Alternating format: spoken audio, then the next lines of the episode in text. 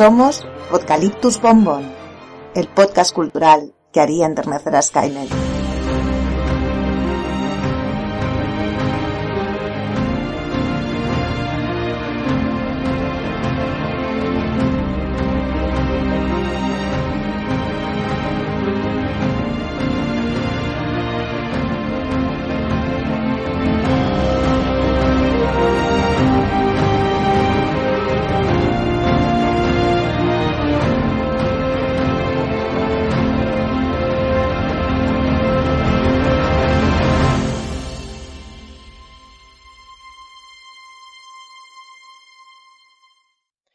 A todos y a todas, bienvenidos, bienvenidas a una nueva edición de Podcaliptus Bombón.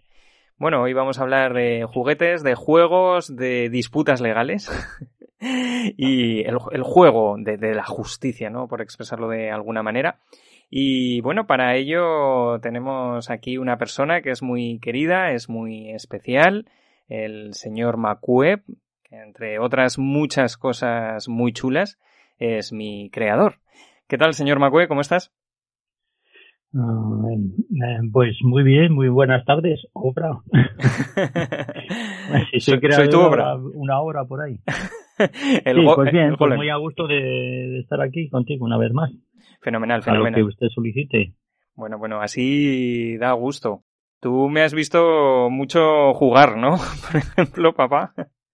Pues, pues, sí, bastante, y lo he sufrido también, lo sufrido también bastante. Pero bueno, sí, hemos visto bastante jugar tu madre y yo, fundamentalmente. Esto es lo que, lo que tiene, ¿no? La ley de vida. Yo no soy padre, no sé si en alguna ocasión lo seré, pero bueno, de momento no lo soy y estas cosas de, pues eso, montar juguetes, ¿no, papá? Ver cómo juegan los niños, cómo en otras edades llegan borrachos a casa, ¿no? Esto es lo que pasa, ¿no? En diferentes edades se ven distintas cosas en, en casa, pero en cualquier caso siempre es un, un placerazo tenerte por aquí. Porque, bueno. Muy bien. Sí. El placer es mío también. Genial, genial. Además, bueno, me consta que, que tus intervenciones gustan mucho. Por ejemplo, yo creo que de las últimas fue el bosque petrificado, creo recordar. Sí, creo que estuvimos hablando ya hace un tiempo de eso, sí. Estuvimos hablando de la famosa película de Humphrey Bogart. Qué maravilla, qué maravilla. Como, como uno de los protagonistas. Sí, sí, sí. Uno de, de mis. Sí, entonces, ¿qué pasa? ¿Que ha gustado? Sí. ¿Quieres decir? que Efectivamente. Bueno, me alegro. Sí, sí, me sí. alegro mucho. Todo lo que se pueda aportar, pues yo encantado. Fenomenal, fenomenal. Pues mm, siempre aportas y, y bueno, precisamente en la infancia ayudándome o a veces en solitario, ¿no? Cuando era muy pequeño montándome los juguetes porque bueno, esto también tenía su dificultad. Entre otras cosas, eres también una persona renacentista. Yo siempre te he considerado así. Se te da muy bien, bueno, pues las cosas manuales, construir, la mecánica y los moldes, por ejemplo. Hoy hablaremos un poquito de moldes de inyección de plástico, porque, bueno, Tente tiene un poquito de, de eso. Pero aún así, bueno, no sé cómo está la situación ahora, que bueno, con una llave Allen mm, supuestamente también puedes montar armarios en ocasiones, ¿no? Los armarios de, Ikea, pero... Bueno, la verdad te voy, a decir una cosa. Sí, que sí. Te voy, a, te voy, a, comentar un pequeño secreto. Muy bien. Las, las noches sin dormir que me he pegado hasta las 2 o las 3 de la mañana antes de que vinieran los reyes por la chimenea montando pues los famosos eh, click de Famóvil o Famóvil o Playmobil, eh, como se llama ahora, no sé, hay un poco de lío con esto, sí. eh, me ha servido para posteriormente, cuando se instaló IKEA aquí, pues para tener una cierta habilidad ya entrenada a la hora de montar unos juguetes un poquito más grandes, pero bueno, que también que tienen su dificultad. Normalmente no me suelen sobrar piezas. Digo normalmente. ¿no? cuando, cuando llegó Ikea, ¿no? Pues después todo está chupado. Después de haber montado el, el barco de pirata. montar el barco de los Playmobil, el fuerte, eh, la lancha de la, de la Cruz Roja, en fin, un montón de historias ahí con miles y miles de piezas, pues bueno, eso se te da ya una cierto, un cierto nivel a la hora de montar los muebles de Ikea ya unos cuantos años después. Claro, claro. Ya esto es pim pam pum. y, y, por otro lado, luego ya cuando llegaron series como Lost y tal, bueno, decíamos, bueno, pues esto ya, ya lo hemos vivido, ¿no? Porque al final... Está chupado, hombre. Claro, claro, pues juntábamos... Nosotros estábamos años luz. Efectivamente. Eh, aquí... Tú jugando con ellos, eh, rompiéndolos y volviéndolos a montar y... y yo, bueno, pues montándolos de nuevas, y, eso, eso, estaba chupado para nosotros. Claro, claro. Y las paradojas espaciotemporales, ¿no? Porque al final ahí se acababan juntando los G. Joe, que es como se decía, no se decía G.I. Joe, se decía G. Joe, con los Playmobil, con el fuerte, con la nave espacial, con los piratas, el oeste, ahí había una locura espaciotemporal que, que eso, ríete tú de JJ Abrams, Lindelof, Lost, las series de vórtices y todas estas historias. En los 80 eso ya nos lo pasamos, papá, eso ya no... no por favor. Y sobre todo espacio, porque para meter todo eso no es espacio temporal, sino espacio físico. Sí, sí. Porque para meter todo eso hacía falta una habitación ya considerable. ¿eh? Completamente. Caballero, que eh, no sé dónde estarán esos chismes ahora, pero usted tenía unos cuantos, ¿eh? Ciertamente, ciertamente. Yo creo que, que bueno, también era muy habitual, yo creo que, que seguirá siendo, ¿no? Lo de ir pasándoselo a los primos más jovencitos conforme bueno, pues luego te iban interesando, pues, no sé, ¿no? Leer a Proust y todas estas cosas que te llegan en la adolescencia, cuando te vuelves un intensito de mierda, por expresarlo de alguna manera. Luego ya cumples los 40 años y echas de menos los Playmobil, no echas de menos a Proust. Entonces dices, me cago en la eh, leche. Ahora hay gente que mataría, ¿eh? Por recuperar esos juguetes. Sí, sí, y sí. La verdad es que los nuestros, bueno, los tuyos en sí se fueron diluyendo en el tiempo y han quedado pequeños residuos por ahí, en los trasteros y uh -huh. en el pueblo, yo creo que hay algún, algún elemento también, pero es una pena, sí, la verdad es que es una pena que se hayan perdido porque cuando pasa el tiempo, todos estos, todos estos juguetes que hay encima del armario, en los trasteros y tal, pues te terminan molestando, pero al cabo de los años te das cuenta de que es un error tirarlo que hay auténticos fans, auténticos coleccionistas de juguetes que, que, estaban de moda en los años 70, 80, que fueron todos a la basura, uh -huh. porque entonces no había ni, ni reciclado de plástico. Punto limpio, ¿no? Que es eso del punto limpio. pues muy bien, muy bien. El tema de, de los puntos limpios. Y por cierto, ya hicimos un programa dedicado a los juguetes de antaño y bueno, ahí estuvimos también hablando de Playmobil, Famóvil y todas estas cosas. Y en primer lugar, papá, señor Macue, me gustaría dedicarle este programa a Aitor, que bueno, pues vino recomendado desde los retronautas, bueno, nos recomendaron los retronautas a nosotros para tratar este tema, o sea que muchísimas gracias a los retronautas, muchas gracias a Aitor y bueno, ya lo sabéis que si queréis, bueno, proponernos cualquier tema, podemos tardar más o menos porque a veces vamos un poquito liados, pero en cualquier caso nos encantará abordarlo y, y bueno, pues en este caso muchas gracias a Aitor por ponerte en contacto con nosotros y esperamos que, que te guste. Aitor, gracias de mi parte también. Perfectamente. Bueno, pues señor Macue, hemos de decir, como Dígame. que, bueno, en definitiva no teníamos mucho tente, aunque alguna cosita teníamos. Bueno, pues por ejemplo había mucho Playmobil por casa. Eh, nosotros éramos, bueno, era de... La verdad es que yo creo que, perdona que te interrumpa, sí. que un poco los juguetes que los que se desarrollan los hijos son un poco también eh, eh, un poquito la pasión de los padres, ¿no? Uh -huh. Porque si a nosotros nos dio por los Famóvil o por los Playmobil, es porque a mí también me atraían. Uh -huh. Es decir, que yo los compraba, pues, es decir, se los encargábamos, mejor dicho, por si acaso nos está viendo algún, algún niño por ahí, se los encargábamos a los reyes, a ver, nosotros éramos más de reyes que de Papá Noel, se los encargábamos a los, a los, a los reyes, pero un poco también con ese regustillo que tienen los padres también porque tienen sus gustos más definidos y nosotros la verdad es que éramos muy de Playmobil. Yo me divertía mucho montándotelos uh -huh. y, y luego disfrutabas los padres también disfrutamos viendo cómo los hijos pues eh, les atraen ese tipo de juguetes y, y, les apasiona.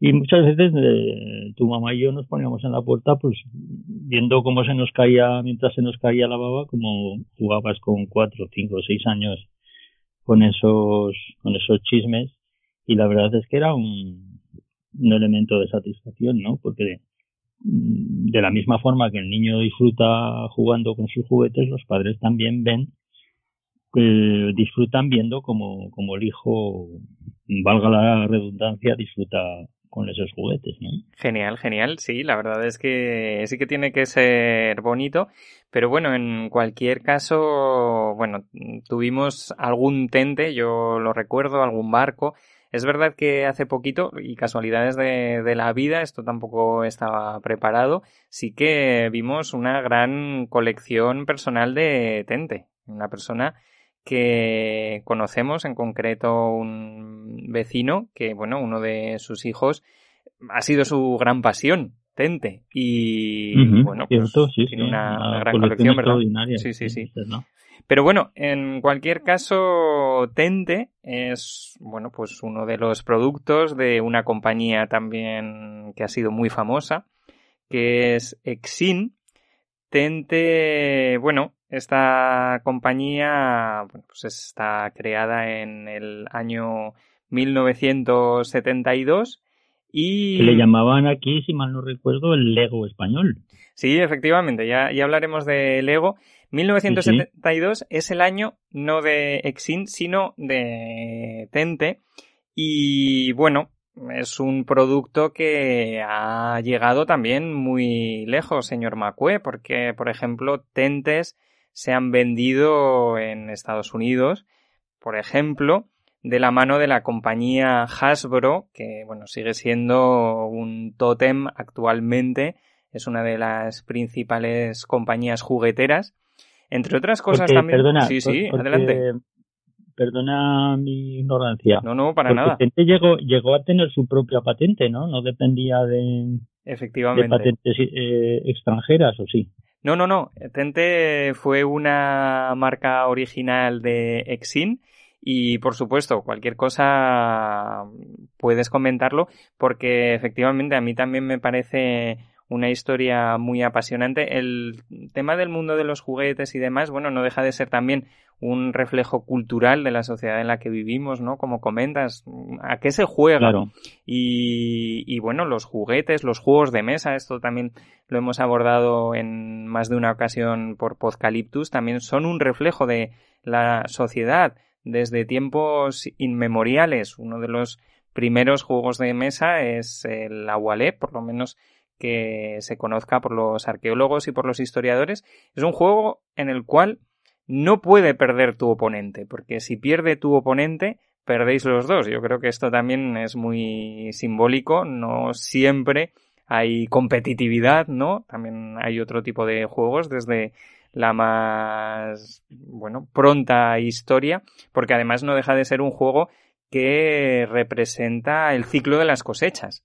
Por lo tanto, bueno, pues la explotación y el equilibrio con la naturaleza y demás es muy importante queda reflejado en, en juegos así. Por lo tanto, en definitiva, también son elementos culturales muy interesantes. Y Hasbro, ya digo que comercializó Tente en Estados Unidos, por ejemplo, y bueno, es una compañía absolutamente crucial, entre otras cosas, porque, bueno, también adquirió otra compañía que es Wizards of the Coast, que, bueno, pues a su vez ahora es la que tiene los derechos de Dungeons and Dragons, por ejemplo, o sea, compañías muy, muy potentes. Pero bueno, no solamente llegó señor Macue Tente a Estados Unidos, también a países como Japón, o sea, nuestras antípodas, ¿no? Que lejos llegó Tente.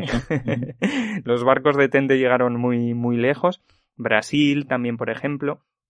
Y bueno, posteriormente ya, ya, los comenta, ya lo comentaremos también. Pero otra compañía muy importante juguetera española, Borrás, La, yo creo que de los productos más famosos pueden ser Magia Borrás, ¿verdad? Estos. Sí, sí, es lo que más suena. pues también tuvo la, la patente.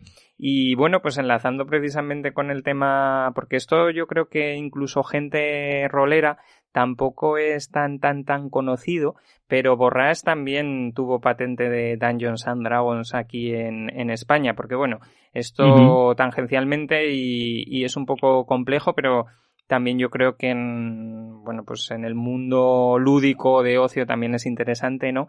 Porque, ya digo, Borrás se le conocen por muchas otras cosas, pero, bueno, muy, muy, muy, muy, muy rápidamente, en el año 1977, TSR, que es la compañía de Gary Gigax, los creadores de Dungeons and Dragons, bueno, deciden dividir su obra en dos, ¿no? Una que se llamó Advanced y otra que fue el Basic Set, y ambos llegaron a España, uno de la mano, el Advanced, que es mucho más conocido, de la mano de 5, y el, el, Basic Set llegó de la mano de Borrás, que incluso, bueno, pues lo publicó con un tablero, más al estilo de juego de mesa y demás. O sea que también una de las compañías que tuvo la patente de Tente, que también rima, fue también la que tuvo la patente de Dungeons and Dragons, al menos en una de sus modalidades, pero bueno, una tirada mucho más limitada de que 5, ¿no?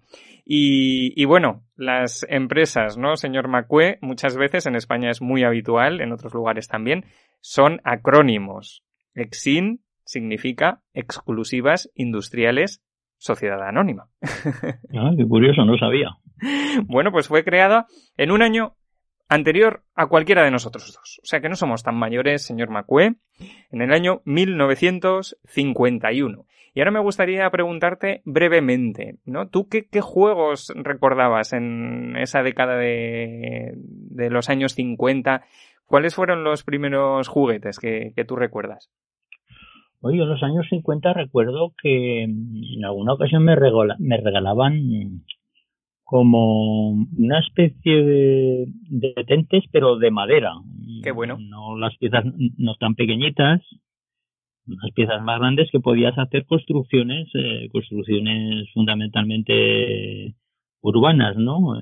Eran unas piezas de madera y de, de color, en diferentes colores, pues que eran como arcos, como ladrillos, eh, podías hacer ventanitas, era una cosa muy simple, muy eh, luego de formas muy muy limitadas también, ¿no? No, había eh, exceso de, de formas eh, que fueran que te dieran mucho juego, ¿no? Bueno, yo recuerdo sí eh, esas piececitas de madera del con un tamaño, pues qué te diría yo, entre 8 uh, entre 5 y, y 10 milímetros, 10 eh, centímetros, perdón, aproximadamente y recuerdo que eran de colores, estaban pintadas a mano, una cosa muy simple. Y bueno, también me acuerdo que me regalaban pues muchas pistolas del oeste y esas cosas sí, con sus cartucheras. Estaba muy de moda, ¿no? El tema de, del oeste en los, en los años 50, 60, ¿verdad? E incluso tengo alguna foto de crío que tú conocerás por ahí. Sí, sí, sí. Que estoy apoyado en la barra de un bar, subido en una silla para, para alcanzar, para alcanzar el, la barra apoyado en la barra, pues eh, desenfundando con mi sombrero y tal. Es una foto aquí familiarmente es bastante famosa. y, sí, bueno, pues cositas de esas, ¿no? La gente más humilde, más pobre, yo recuerdo que tenía un amiguito que era de familia más humilde que la nuestra.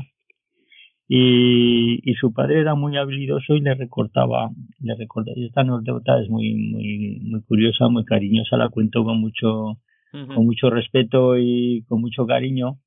Eh, el hombre era muy habilidoso y, y, de marquetería, con una pequeña sierra que tenía de marquetería, pues le dibujaba el contorno de la pistola al, al, hijo, a su, a su hijo, y, y le pegaba, y le pegaba, eh, no sé si recordarás algún, bueno, no, lo, no los has conocido, pero como eres un, una especie de, de bicho de librería de viejo, habrás visto, habrás visto unos tebeos del oeste que en la parte posterior, en la contraportada, venía un Colt, un Colt, eh, dibujado, Sí. casi prácticamente a, ta- a tamaño a tamaño natural, de, de forma paisada, en el, porque los tebeos, es- estos tebeos eran apaisados, y entonces el hombre le recortaba el dibujo del col, lo, lo copiaba en, en un trozo de panel, lo recortaba y eh, lo pegaba, de tal manera que el crío llevaba su, su, su col, Ujú. pero claro, el, el problema es que solo lo podía enseñar de- desde una cara, porque por la otra solo se veía madera, no sé si me explico. Claro, claro, pobre, efectivamente, sí, sí, sí, te explicas Sí, sí, sí. perfectamente. Bueno, pues y, y- y disfrutaba como un enano, el chaval también. Bueno, y compartíamos juguetes. Yo también le dejaba el, el de pistones y entonces el chico era muy feliz también, ¿no? Ujú. Eh, Son pequeñas anécdotas que uno recuerda. Eh, a ver, a mí me hacían mi familia los regalos haciendo un esfuerzo económico porque esos regalos, esos juguetes entonces eh, no eran baratos. Los juguetes en general en esas épocas Mm.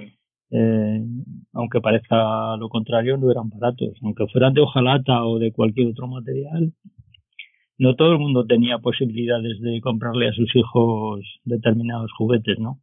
Bueno, y luego pues lo habitual, ju- eh, juegos de calle, pues la peonza, las chivas o los pitos, se en unos sitios se dice chivas, otros, en otros lugares se llama pitos, pues, a las chapas, recuerdo con mucho cariño también que todo el mundo iba buscando chapas, pues las chapas de Coca-Cola, de las botellas de Coca-Cola, de cerveza, etcétera, y eh, vendían cromos de futbolistas y lo que hacíamos era recortar recortarle a, a las estampas, a los cromos, la cabeza de los jugadores y las pegábamos en las chapas y jugábamos pues partidos de fútbol con las chapas también. Claro, claro, claro.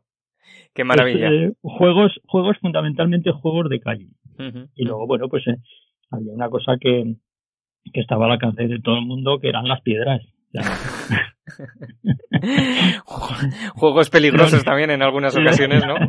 los de un barrio contra los de otro barrio en mitad de un descampado, pues bravo, luego volvías a casa pues con tus correspondientes cuqueras, ¿no? Claro, claro. Pero en fin, sí, eh, se vivía mucho en la calle entonces y por tanto, pues eh, eh, recuerdo también, me vienen cosas a la memoria, saltar mucho la comba, el tres en raya, eh, pintado con una, con una tiza en el suelo y, y buscando piedras de diferentes tamaños. En fin, la gallinita ciega, cosas de esas, ¿eh? Ujú. juegos de calle, fundamentalmente. Luego ya como, como estamos hablando, tal como estamos eh, comentando, el juego pues ha ido en los últimos años eh, evolucionando, evolucionando muchísimo, ¿no?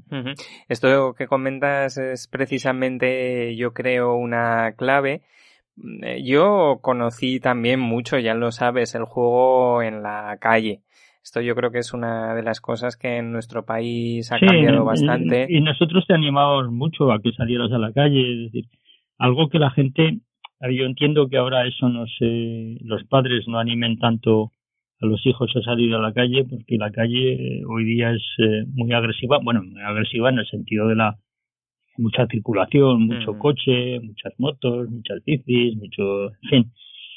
Pero sí que yo, desde mi experiencia, eh, recomendaría a los padres jóvenes que intentaran airear todo lo posible a sus hijos, que lo saquen de su cuarto con el ordenador y lo saquen a la calle, lo saquen al parque, jueguen a la pelota con ellos, salten a la comba. Decir, eh, recuperar un poco el espíritu callejero mm, controlado. No, Sí. no el desmadre que había entonces, pues entonces todos los críos pues, nos criábamos en la calle, estamos hablando de los años 50, Ujú. 60. Lógicamente, mm, en primer lugar, no había los medios que hay ahora para para para que el, de- el entretenimiento que hay en las casas, la evasión que hay dentro de las casas, pues el tema de internet, los videojuegos, etcétera, ni muchísimo menos, ¿no? Era era otro tipo de sociedad completamente diferente, pero aún así yo recomiendo a todo el mundo que tiene niños pequeños que intenten eh, airearlos, que digo yo. Sí, Y ayudarlos es, pues eso, co- coger una pelotita, aunque sea de plástico, y irse a un rato al parque, eh, montar con ellos en bicicleta, si es posible, sacarlos de casa, porque mm, yo creo que se socializan más conocen el entorno exterior mucho mejor y el día de mañana se van a desenvolver cuando cuando entren en una edad ya entre 14, 15, 16 años, pues eh, van a, van a tener un bagaje de haber estado en contacto con la calle pues mucho mayor.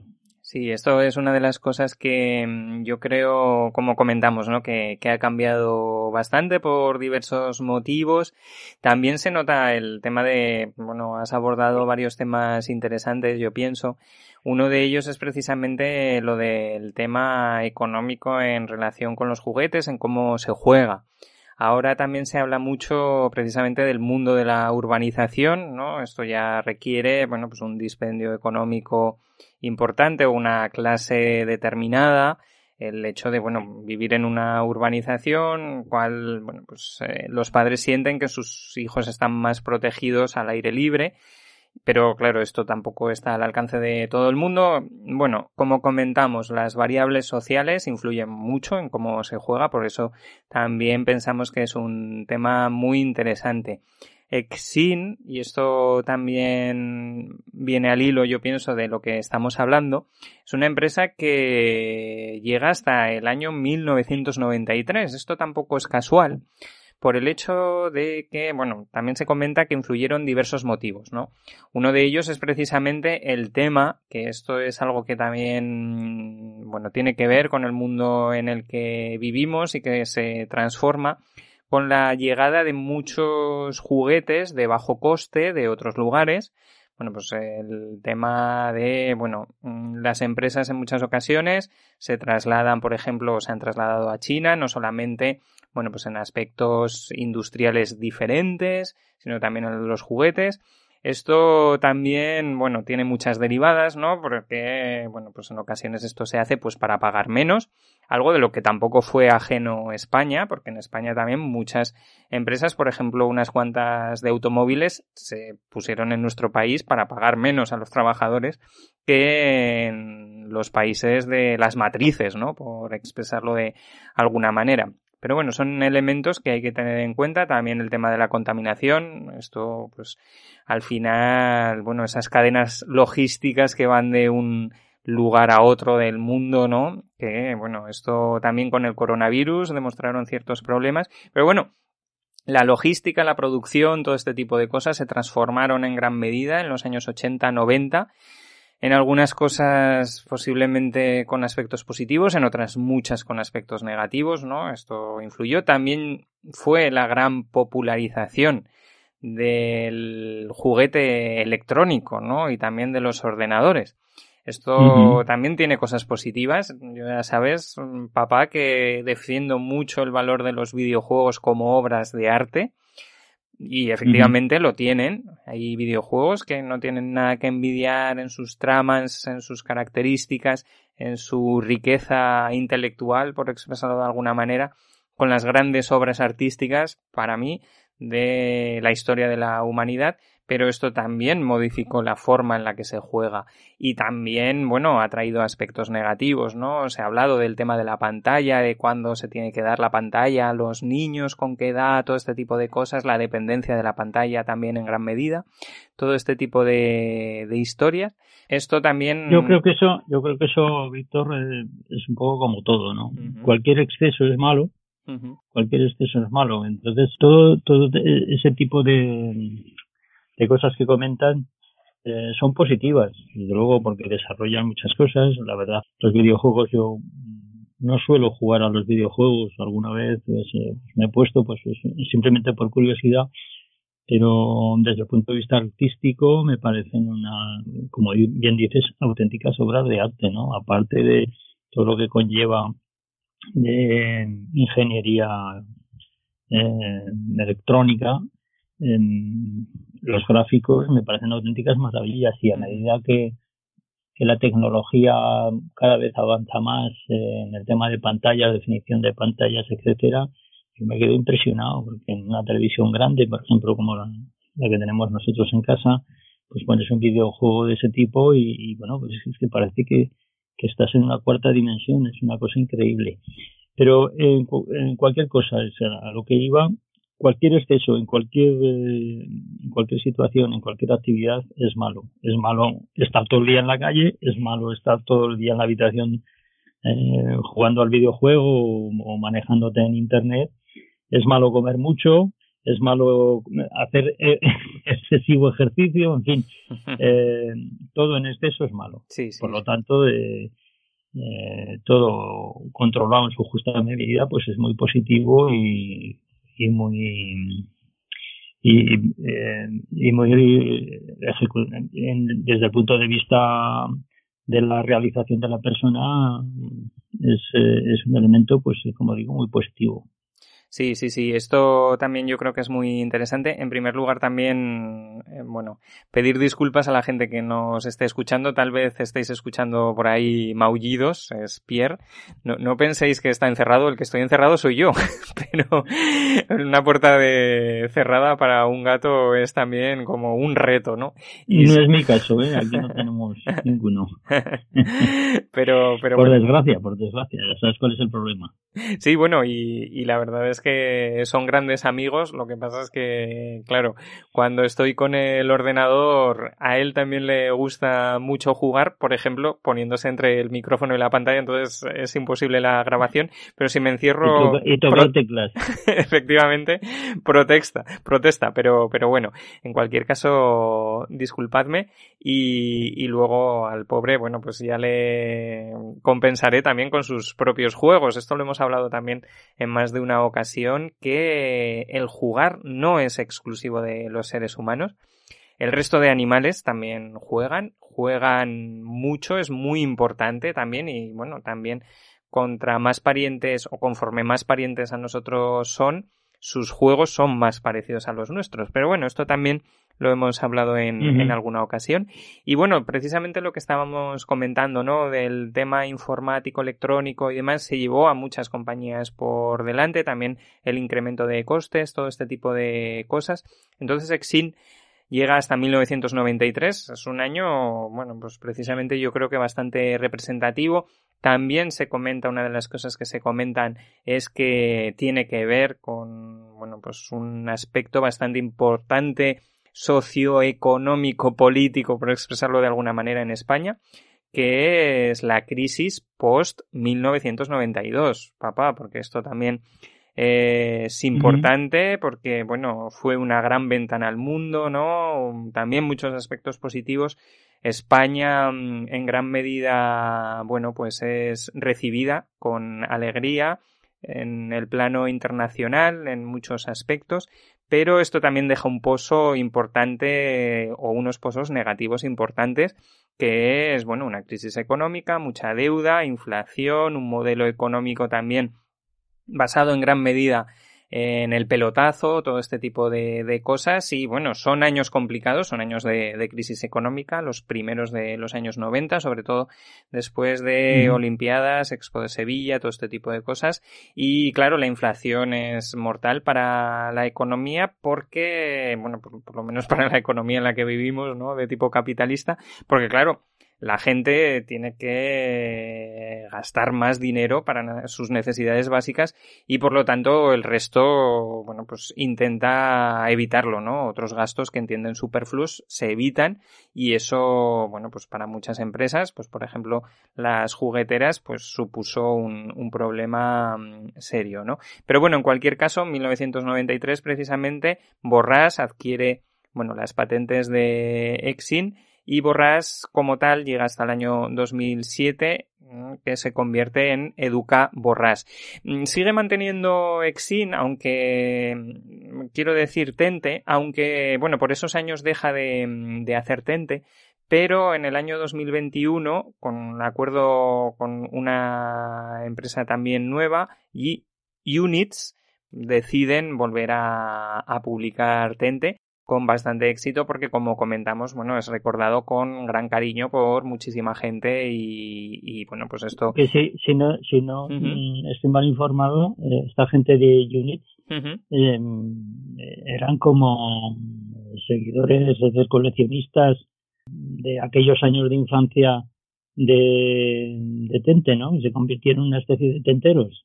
Sí, efectivamente. Y entonces alguien decidió, tuvo la iniciativa de recuperar de recuperar un poco esta historia, ¿no? Sí, sí, efectivamente. Ellos creo que se aprovechan también, bueno, estos aspectos positivos, lo que hablamos, hay que aprender de los aspectos positivos de cada momento y de cada cosa, obviando los negativos y uno de los positivos puede ser precisamente el mecenazgo directo, ¿no? Este tipo de, de cosas como Berkami todo este tipo de inversiones de gente que está interesada directamente en bueno pues apoyar a empresas o proyectos esto también ha obviado el crédito de los bancos que bueno también tiene sus problemas no y bueno pues esta gente también lo ha hecho así además pues eh, con gente que como muy bien comentas bueno, pues que han querido siempre al, al producto Pero y estos, demás. perdona, Víctor, estos, que, estos de Units que hicieron, comprarle la patente a Borras ellos llegaron, por lo visto, llegaron a un acuerdo con Borras. Aquí, si cometo algún error, por favor, disculpadme. Pero creo que llegaron a un acuerdo de comercialización. Entonces, me imagino que pagarán un tanto a Borras, que es la que tiene la patente, e Units, pues, produce. Creo, me imagino que será, será algo así, pero en cualquier caso, ya os digo, podéis visitar también su, su página web. Ellos, por ejemplo, una de las cosas que comentan es que... Ah, sí, me parece que lo tengo aquí visualizado, lo estoy viendo en internet. Parece ser que eh, Educa Borras, que tiene la patente, estos de UNITS, a través de entrar en contacto con Borras, y Borras parece ser que le ceden alrededor de 500 moldes de inyección que son con los que supongo que se fabrican las, las piezas. Entonces se lo, se lo ceden a Unit y, y, llegan a un acuerdo de distribución, claro, efectivamente. Que por cierto estoy leyendo que tienen inyección de plásticos en ciudades como Alicante, Zaragoza, precisamente y Sevilla. Sí, sí, sí, O sea que están en plena actividad, por lo que se ve. Sí, además una de las cosas que comentan es que, bueno, pues... Ah, perdona, y, completo, es que voy, voy leyendo sobre la marcha. Y distribuyen las piezas a través de Internet, o sea, piezas sueltas parece ser, y que ahora se van a poner en disposición de poder comercializar piezas de, de, componentes completos, ¿no? es decir, todo el juguete. Pero ahora, eh, hasta este momento, eh, deben de estar trabajando en la distribución de piezas sueltas pues para completar juguetes que se han ido con un tiempo perdiendo alguna pieza, etcétera. Sí, de hecho una de las cosas que por lo visto comentan es que, bueno, pues algunos de sus clientes, ¿no? Son gente que les falta alguna pieza de sus colecciones antiguas y que, bueno, pues eso, se perdieron o lo que fuera y que como muy bien comentas, bueno, pues les piden esas piezas que, que les faltan, ¿no? Está, Pero, muy interesante, claro, sí, sí, sí, sí. Pero bueno, en cualquier caso, bueno, pues en los años 80, bueno, pues Tente tuvo una gran potencia, ¿no? Podemos recordar anuncios. Yo he estado viendo unos cuantos estos días locutados, por ejemplo, por Constantino Romero. qué claro, claro, es que al final te estaba vendiendo Tente, entre otros muchos productos, ¿no? Pues James Bond y Darth Vader. Porque este hombre con esa voz efectivamente pues era también la voz de esos personajes tan importantes, tan cruciales. Una voz preciosa ese hombre. Muy, muy, muy bonita. Una pena que desaparecieran, sí. Y claro, muchos personajes icónicos en esa España en la cual no se llevaba mucho o nada pues fuera de salas especiales, ¿no? De arte y ensayo y este tipo de cosas, la versión original, es verdad que, bueno, pues eso es una de las cosas que se ha comentado, que para el tema del inglés aquí alastrado. Bueno, yo creo que hay otras cosas más importantes, pero en cualquier caso sí que no estábamos acostumbrados a escuchar versión original, pero eso a la vez nos ha dado muy buenos actores de doblaje. Y entre otras cosas, eso también ha hecho que las series de animación normalmente hayan tenido, bueno, pues unas grandes voces de, doblaje, ¿no? En, en, España. Pero bueno, en cualquier... Claro, Sí, sí, sí. Y en cualquier caso, bueno, pues es gracioso, ¿no? Ver la publicidad de, de la época. La publicidad también es un, un reflejo social y más allá de los pareados, ¿no? Estos pareados para que se te queden las cosas como entretente, contente. Me ha hecho mucha gracia lo de diviértete como en el año 2000, ¿no? Y Cinexin, el cine sin fin. exactamente, exactamente. ¿Llegaste a tener uno de un bicho de esos también? No, no. El Cinexin no tenía, pero tenía ah, uno de nuestros vecinos. Que esto ah, vale, vale. A mí me suena de haber visto un chisme de estos por casa. Sí, sí, sí, sí, porque él a veces se lo, se las lagunas de en los recuerdos. No, hombre, no, esto es eh, totalmente normal pero efectivamente, esto también ya lo sabes muy bien, que se producía mucho, ¿no? Lo de yo ir a casa de los vecinos, los vecinos que vinieran a casa, todo este tipo de cosas. Entonces nos llevábamos los juguetes, cada uno a, casa de, de Yo te preguntaba, hijo mío, ¿hoy toca tribu en casa o son ruedas en exteriores? Dice, no, que bajan los vecinos. Digo, pues nada, me voy a armar a echarme una cerveza. Hoy toca interiores, ¿no? Oye, me acuerdo, me acuerdo, ahora me viene a la memoria de Juegos Reunidos, gente. Bueno, Juegos Reunidos, efectivamente. Ya, teníamos, teníamos, no, y tenemos, aún tenemos en algún trastero hay algunos, eh, uno de esos grandotes que, que, tenía 30 o 40 juegos diferentes, ¿no? Sí, sí, sí, sí, este, este está controlado, este es de los que mantenemos todavía. ¿Ese lo tienes controlado? Sí, sí, sí, efectivamente, y, bueno, lo tenemos, lo tenemos disponible todavía desde aquella época. Bueno, y el Scalectric, ¿qué te parece? Aún está por ahí, ¿eh? También, también, una, una verdadera maravilla.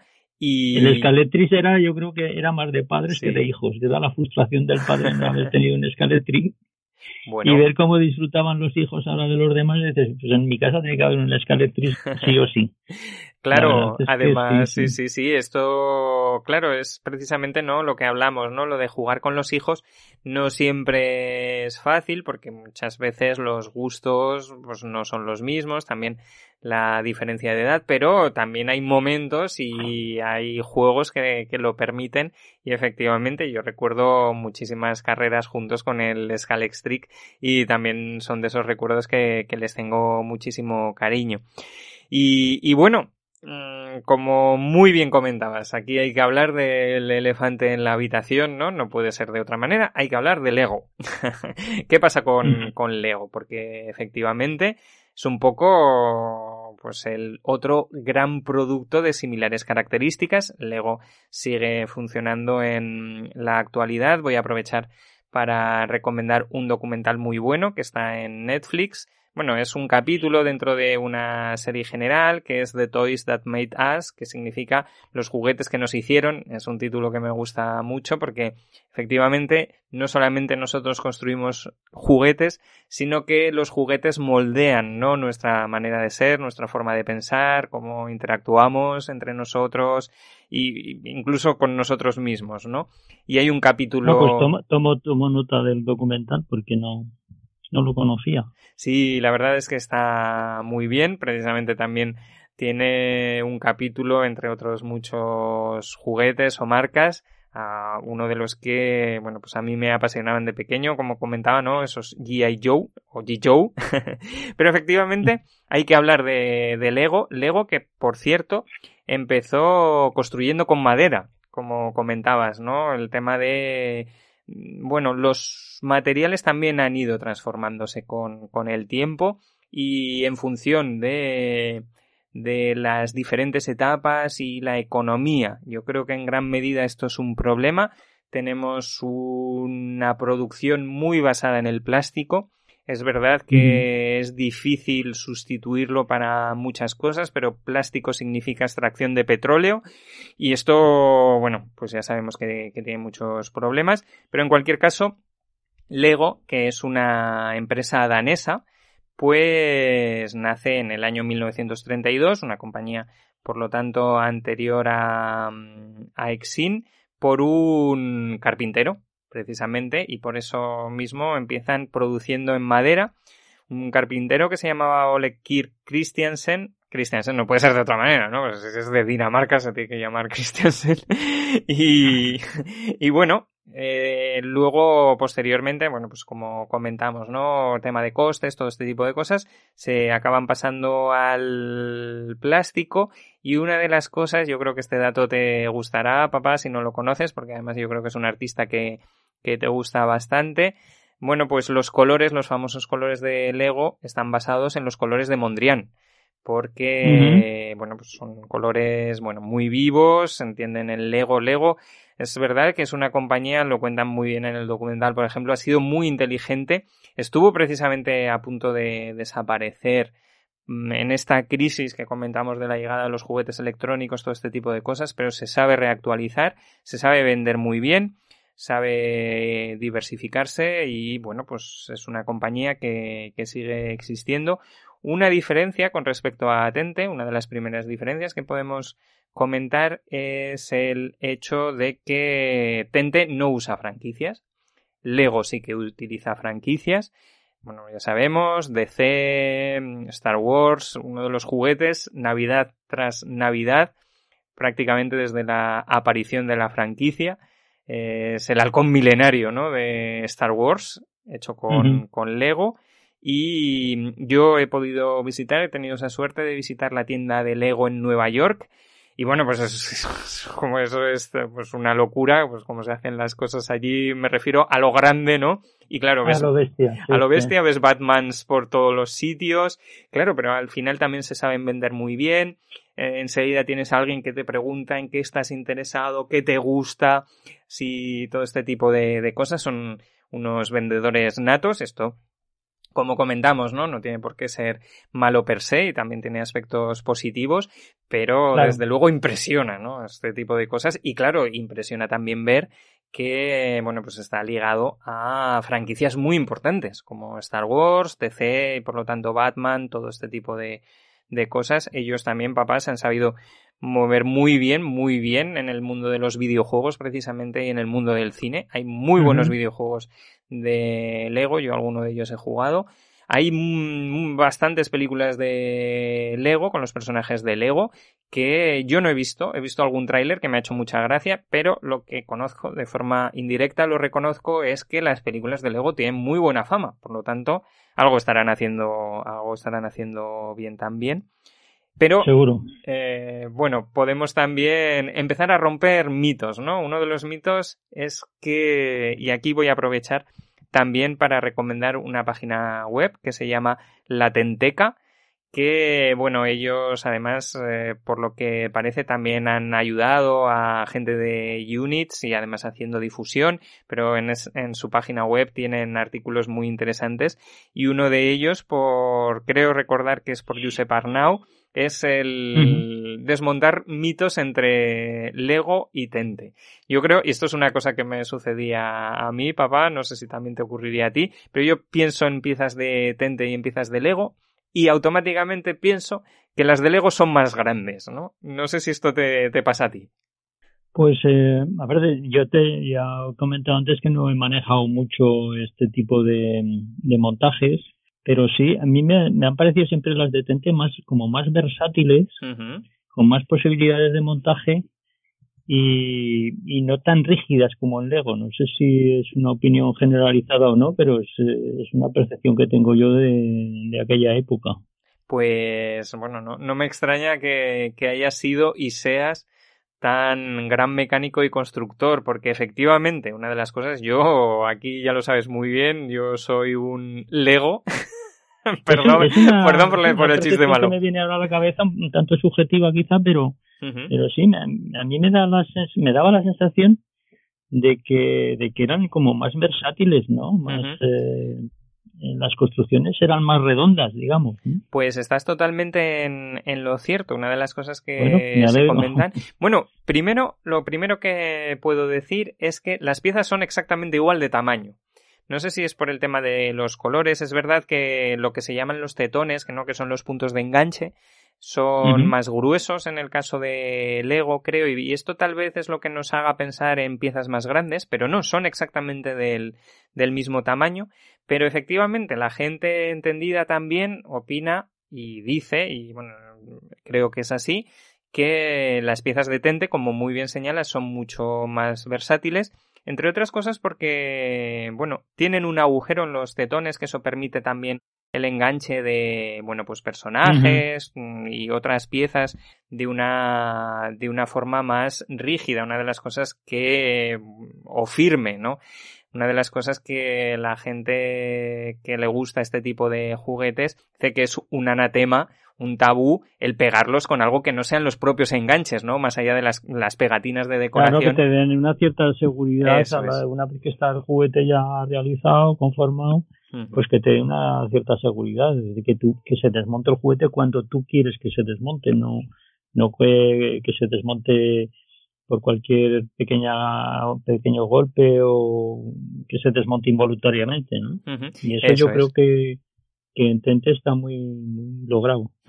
Sí, sí, pues este agujero parece que es una de las claves del éxito y también los puntos inferiores. Es verdad que si observamos las piezas tanto de Lego como de Tente, bueno, pues en Tente se ve que hay mucha o más eh, posibilidad de enganche en la parte inferior de, la pieza, ya digo, estando absolutamente prohibido en este tipo de juegos, ¿no? El uso de pegamentos, cintas adhesivas y todo este tipo de cosas. Así que efectivamente Tente es mucho más firme. Y bueno, ya comento, ¿no? Que las piezas tienen exactamente el mismo tamaño y están hechas con el mismo material también reconozco aquí mi absoluta ignorancia, que es plástico ABS, que es también un acrónimo, a ver si lo digo bien, acrilonitrilo butadieno estileno. Estileno. Muy bien, muy bueno. Es que como cómo te tenía que traer aquí, por favor. Pero qué maravilla. pues es exactamente el, el mismo material. Bueno, pese a estas diferencias, no. Es, perdona, no, no, adelante. plástico, las características en general, ¿no? entrar en detalles, es, eh, es un plástico es muy, muy resistente al impacto.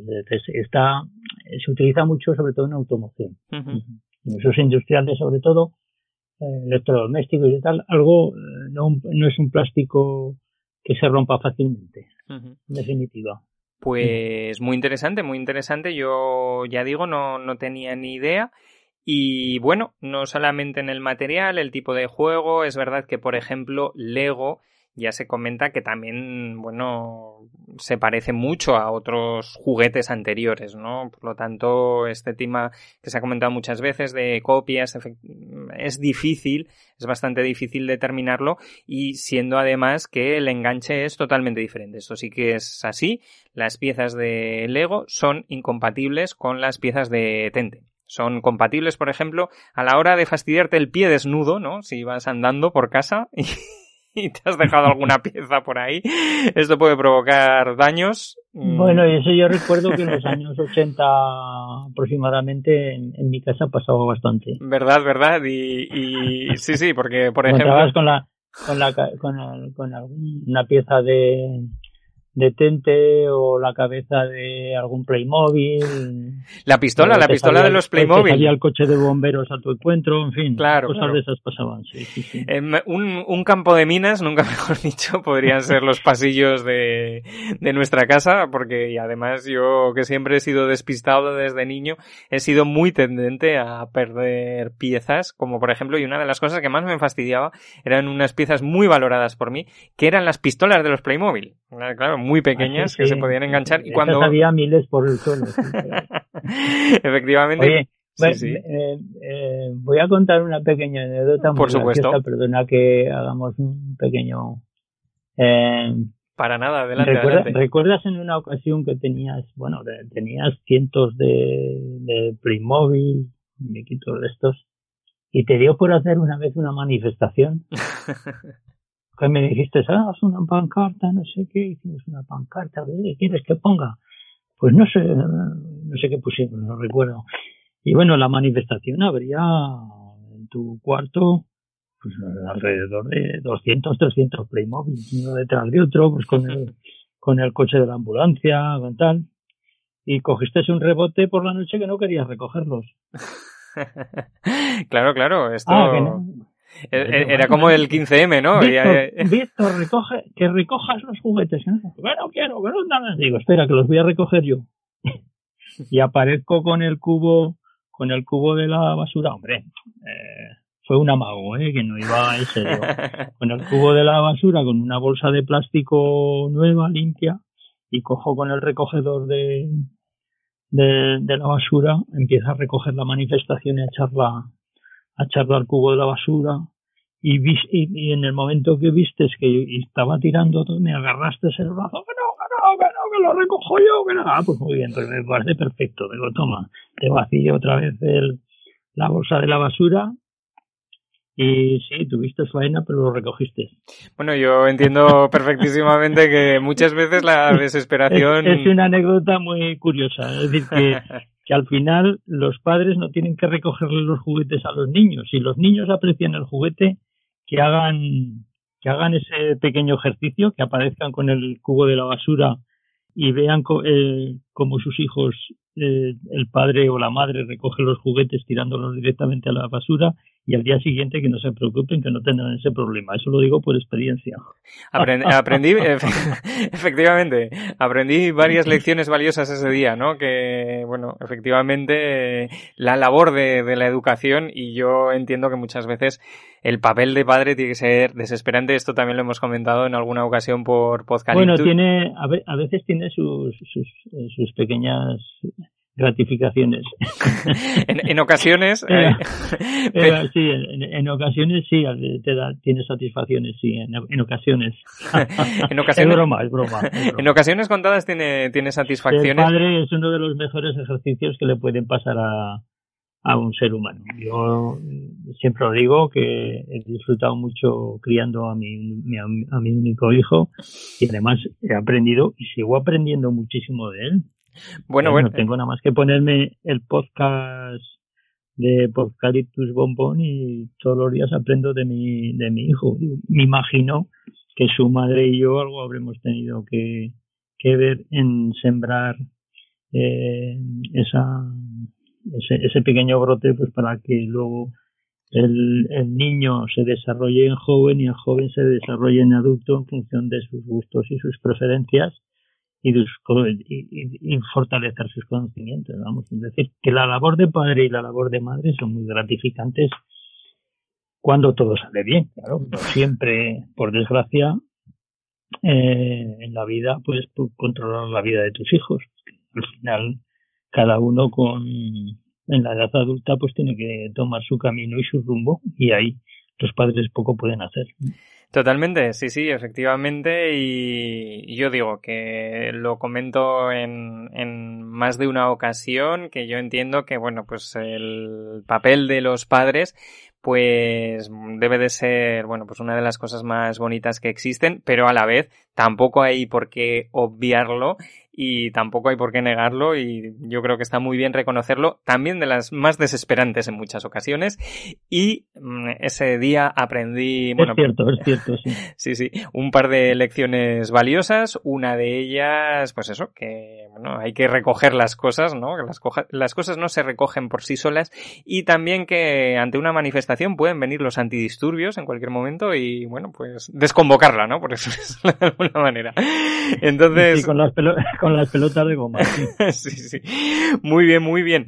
Pues una de las... No, en serio, eh, la, la verdad es que, que sí, que se disfruta mucho de la, a la, en la infancia de tus hijos, el interactuar con ellos en los juegos, eh, el ver cómo van evolucionando, cómo van cambiando de gustos, cómo van, cómo van mejorando su lenguaje a través del juego, cómo se vuelven incluso más cooperativos, porque hay veces que los niños ves que disfrutan jugando solos, pero otras veces los ves disfrutando con más niños a su alrededor, cómo interactúan, cómo van, se van de la verdad es que es un, es muy gratificante para los padres y yo, si me lo permites, haría una recomendación. Claro. Hoy día, en la, en la vorágine de, de esto de, del consumismo, de intentar tener lógicamente una vivienda mejor, un coche mejor,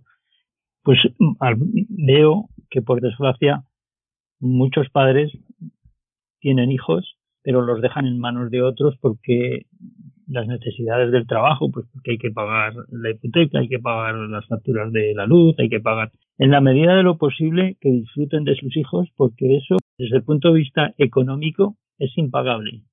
Entonces, muchas veces es preferible tener un coche de menos categoría que te va a llevar igual a todos los lados o un pisito que no sea un adosado o en una urbanización un piso más, más modesto, pero sobre todo la mejor inversión es invertirla en tiempo para estar con tus hijos. Eso es muy gratificante. El tener un piso más grande o un coche de mayor cilindrada también tiene que ser muy mucho más gratificante, pero son elementos materiales que, que a la larga no te dan ninguna, ninguna satisfacción. El disfrute que has tenido con tus hijos jugando, sobre todo de pequeño, y viendo cómo han ido evolucionando a tu lado, eso desde luego es impagable.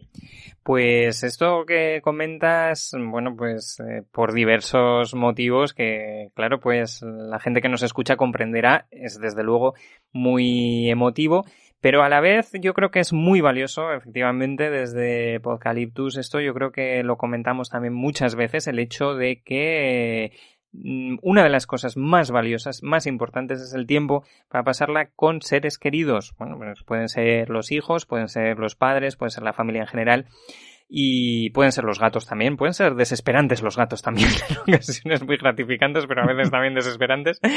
Pero muchos muchos momentos agradables. Sí, sí, sí, y efectivamente el tiempo, una de las cosas que yo creo que tenemos que empezar a pedir como sociedad es más tiempo para nosotros.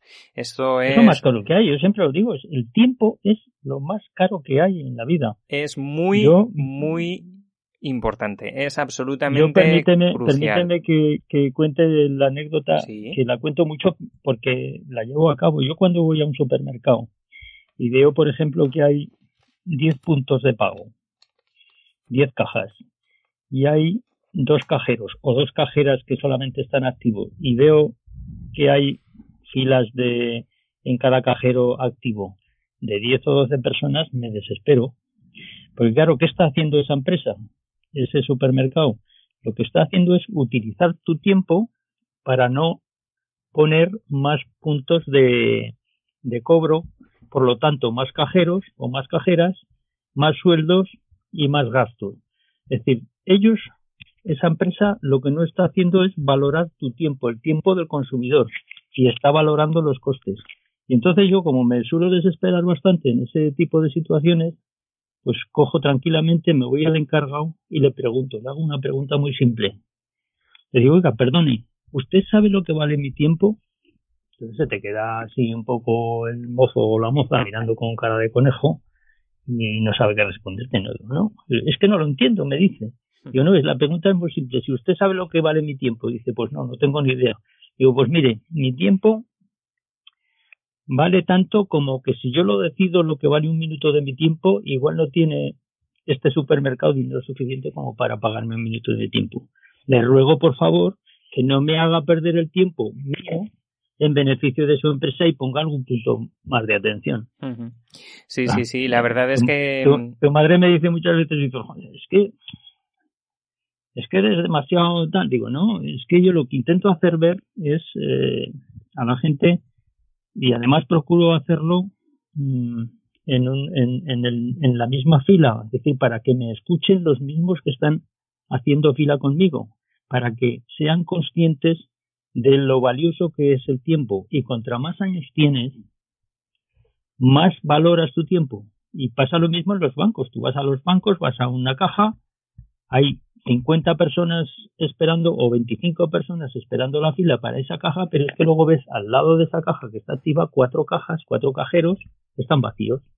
Entonces lo que están haciendo es utilizar tu tiempo. Yo quiero eh, dar este punto de, reflexión a la gente pues para que mm, se rebelen ante, ante ese tipo de situaciones y le digan con mucha educación al encargado o a la encargada de decir, usted le pregunten, ¿usted sabe que vale mi tiempo? Pues haga el favor de no hacerme perder el tiempo y ponga usted eh, más servicio de atención en las cajas estas que tiene usted vacías, que me imagino que podrá ponerse alguien detrás para atender al público. Bueno, efectivamente, lo del tema de modelo de contratación y todo este tipo de, de cosas es crucial. El tema del tiempo en la sociedad en la que vivimos es absolutamente importante y puede ser, de hecho, revolucionario, bueno, pues ver perspectivas como la que comentas, ¿no?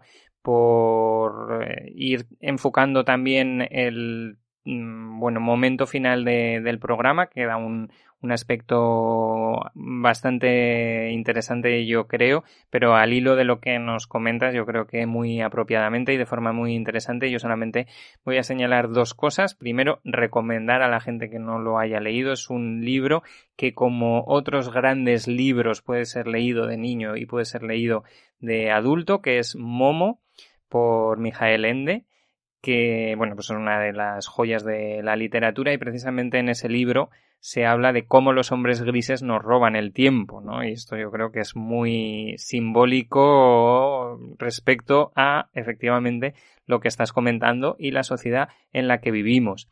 Y una segunda cuestión es... No, es, no es, Víctor, perdona, no, es muchísimo más valioso para el ser humano el estar, el estar jugando con su hijo dos horas, montando un tente, disfrutando los dos de un juguete interactivo, y, el, hijo del padre o de la madre y la madre y el padre disfrutando del hijo que estar todos los días perdiendo el tiempo durante 15 o 20 minutos en, una, en la fila del banco o en la fila del supermercado? Pregunto. Sí, pues es una pregunta muy pertinente, pero la respuesta también es bastante incómoda, yo creo, para nuestro sistema, porque hablando de tiempo, y esta es la segunda cosa que yo quería comentar, en los años 80, por ejemplo, que es un poco el ámbito en que estamos centrados con este tema, porque Tente precisamente fue muy importante en esa década, el tiempo medio para pagar una casa estaba en unos 7 años. Y el tiempo en que se paga una casa en la actualidad es mm, menos de 20, muy, muy complicado. Esto yo creo que da bastante respuesta a por qué tenemos que estar tanto tiempo trabajando y cómo hemos sido estafados en, en algunas cuestiones. Bueno, esta, esta mañana he leído que han llegado el gobierno con la banca a un acuerdo para que esas hipotecas que, que están a 30 años eh, para amortiguar los efectos de la crisis, en una hipoteca, por ejemplo, que se está pagando ahora 500 euros, pues intentar rebajarla a 300, mm, lo están vendiendo así, pero lo que no están diciendo es que al final todo se termina pagando. Es decir, que el gobierno claro, ha claro. ayudas, no sé qué, de acuerdo con la, con la banca, ahí pero es, lo que han ahí hecho es, alargar esos 30 años de, de hipoteca a 40.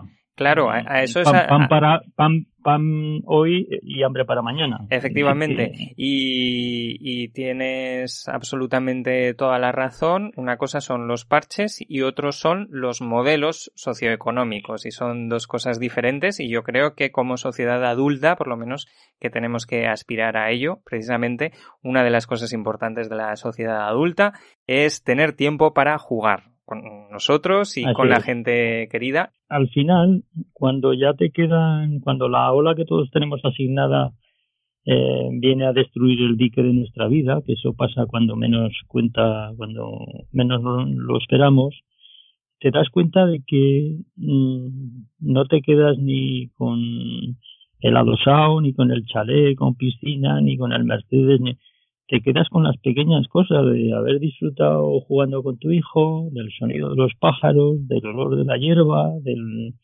rumor de, de, un riachuelo, con esas pequeñas cosas. Es decir, tenemos que cambiar el chip del consumismo, que nos entre una enfermedad ahora que está muy de moda, que es la, yo le llamo la mapamunditis, es decir, que queremos recorrer el mundo con viajes, con cruceros, que eso está muy bien pero al final te vas a quedar con las pequeñas cosas cuando te vayas al otro barrio.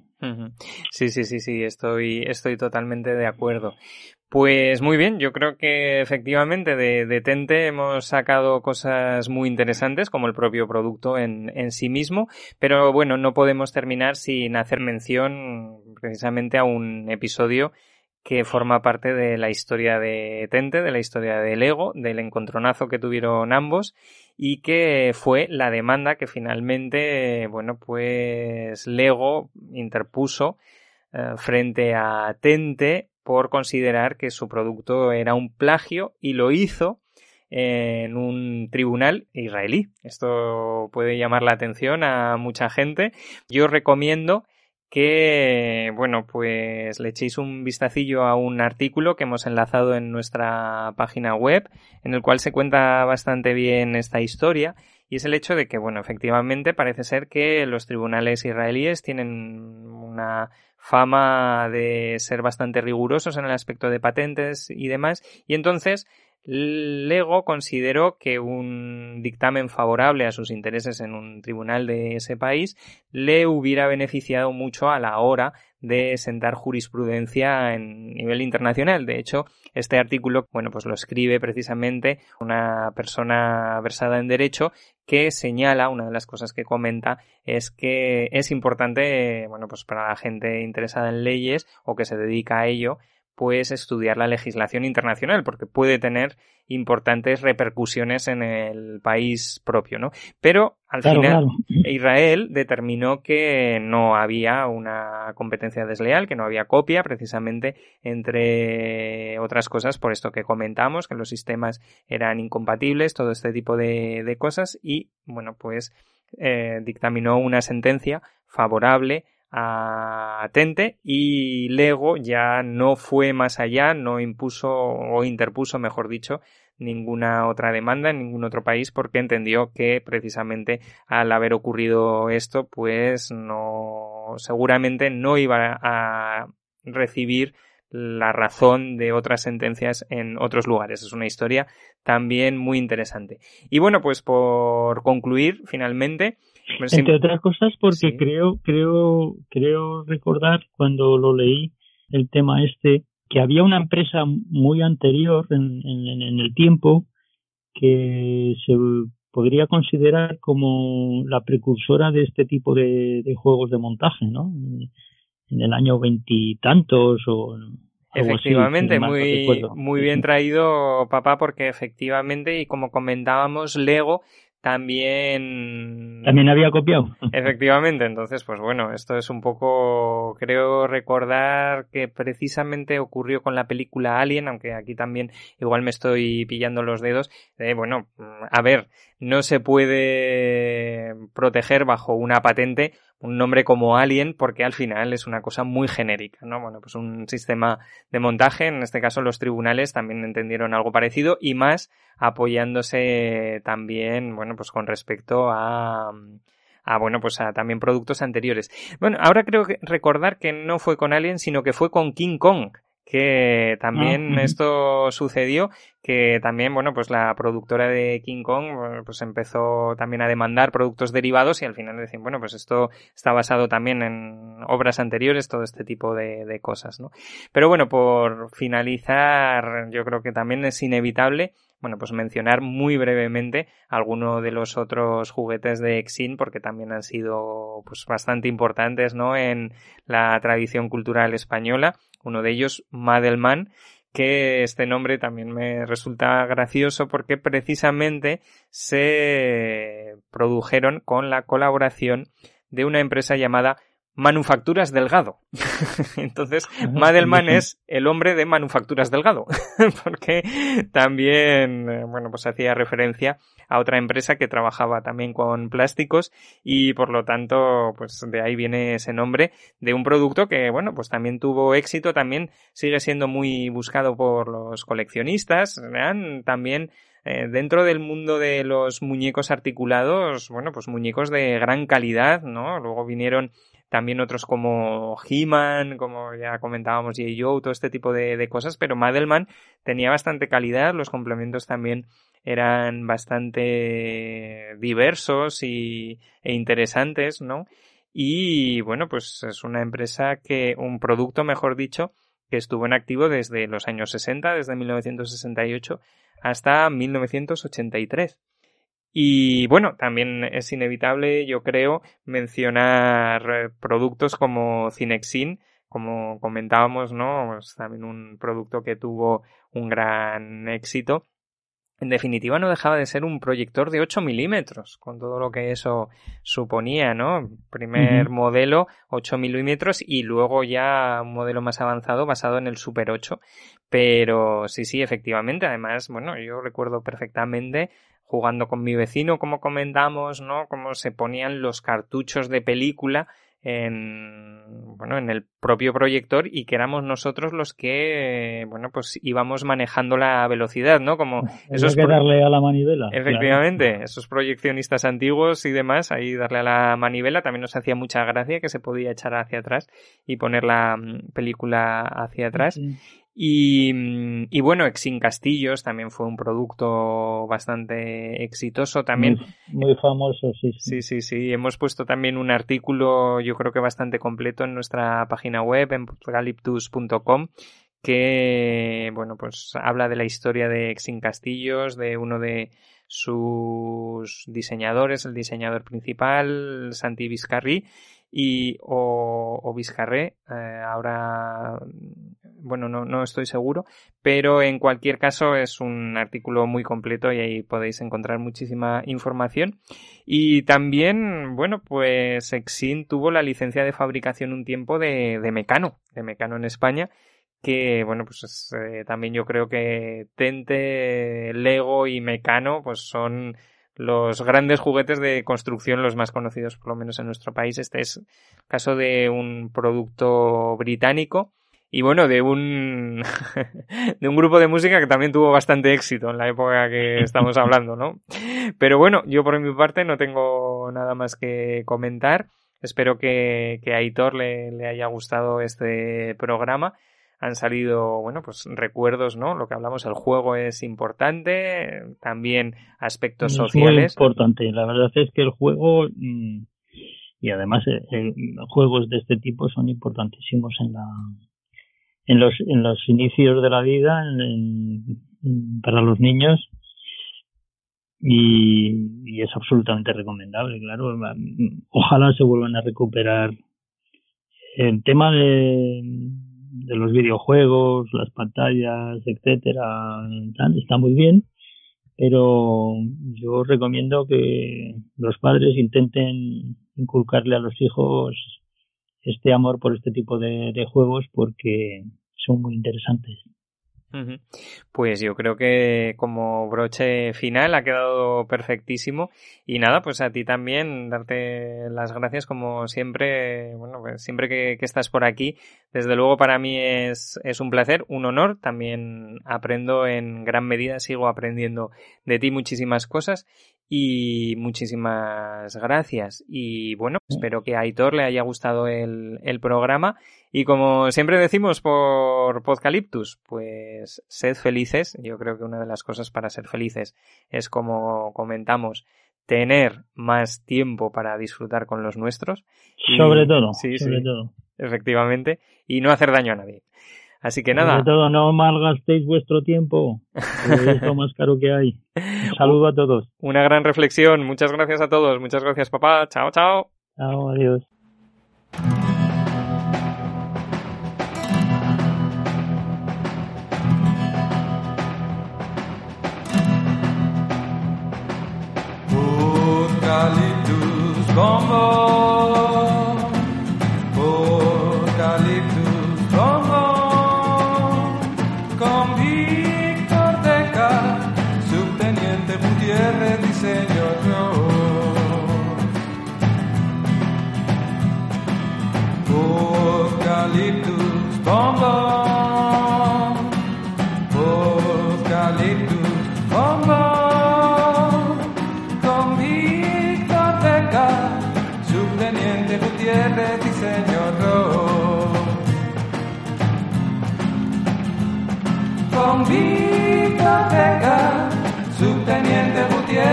Señor Dios, por Caliptus, bom bom, Caliptus, bom bom, por Caliptus, bom bom, por Caliptus, bom bom, por Caliptus, bom bom, por Caliptus, bom bom, por Caliptus, bom bom.